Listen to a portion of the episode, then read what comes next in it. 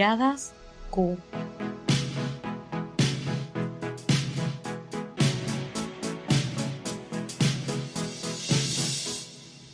Un catálogo en disidencia.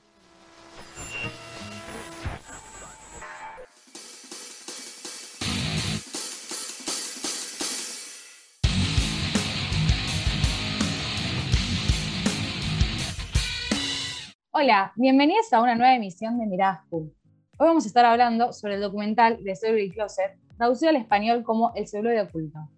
Este es un documental de 1995 dirigida por Robert Epstein y Jeffrey Friedman.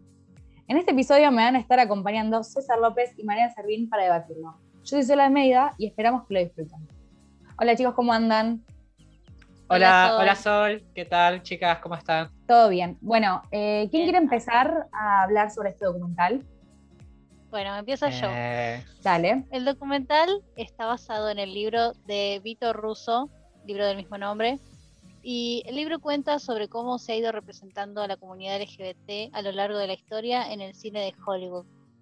Eh, el libro, a diferencia de la película, va por un camino un poco más político, pero bueno, la película no, no sigue ese camino, va, es más amena para el público. Claro, claro, bien. Eh, lo que tiene el celuloide oculto es que olvida un poco su carácter político porque le interesa más que esta, este documental llegue a más gente eh, para hacerlo entretenido y que entiendan eh, las erróneas eh, representaciones de la comunidad que ha habido en el cine.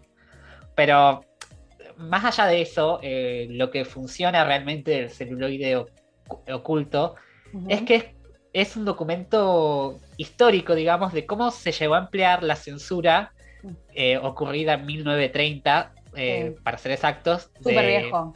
Sí, ah, del código Hayes, que fue eh, cuando la iglesia y el gobierno se unieron para censurar diversos temas que no les convenía ni al gobierno ni a la iglesia que, la gente que se muestren, claro. O sea, imagínate que no solo llegó a, a afectar a la comunidad LGBT, sino a cosas mínimas de nuestra vida cotidiana, como son los besos, eh, expresiones, abrazos lujuriosos en uno de la censura, no lo puedo creer. Y, hasta ideas políticas, que justamente eh, era lo que más querían evitarse.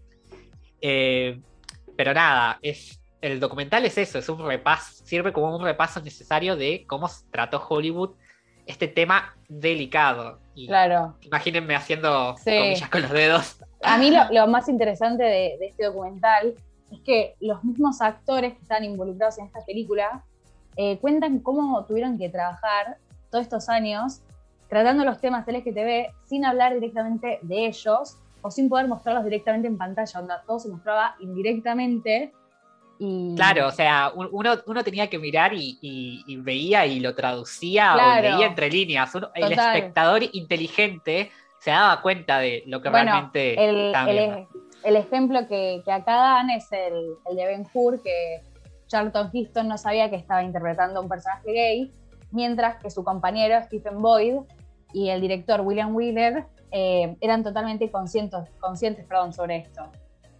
Sí, y, eh, de hecho esta anécdota la cuenta Gore, Vidal, el guionista, claro, que, que dice que eh, todos estaban enterados menos Charles Houston porque, bueno, era homofóbico, obviamente, y decía que hacer un papel así iba a arruinar su carrera. El documental es importante para poder comprender la representación y repercusión que, tuvieron, que tuvo este tipo de cine eh, en la comunidad LGBT y en la sociedad.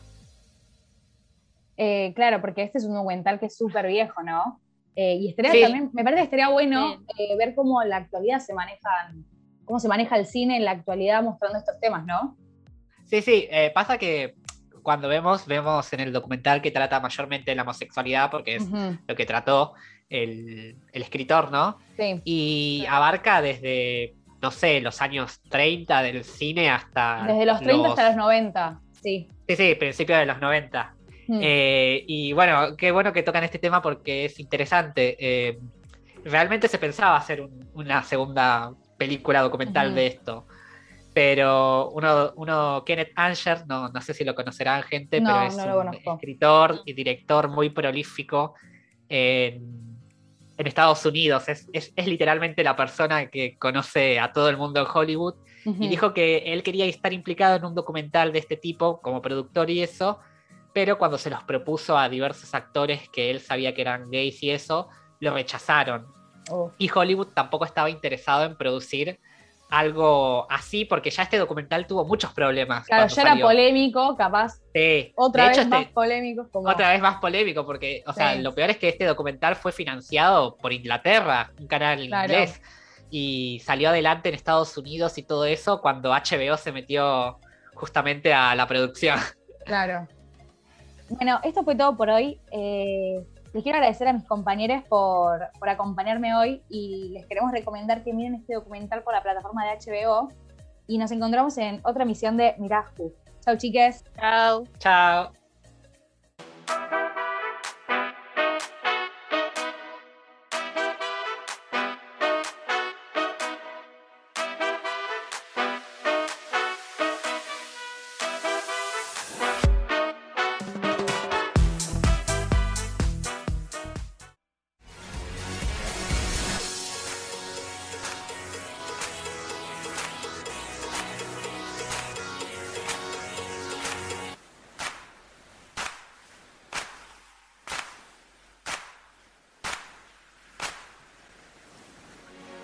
Miradas Q, un catálogo en disidencia, es un podcast integralmente realizado por los y las estudiantes del taller de prácticas y lenguajes en comunicación de la licenciatura en comunicación social de la Universidad Nacional de Quilmes.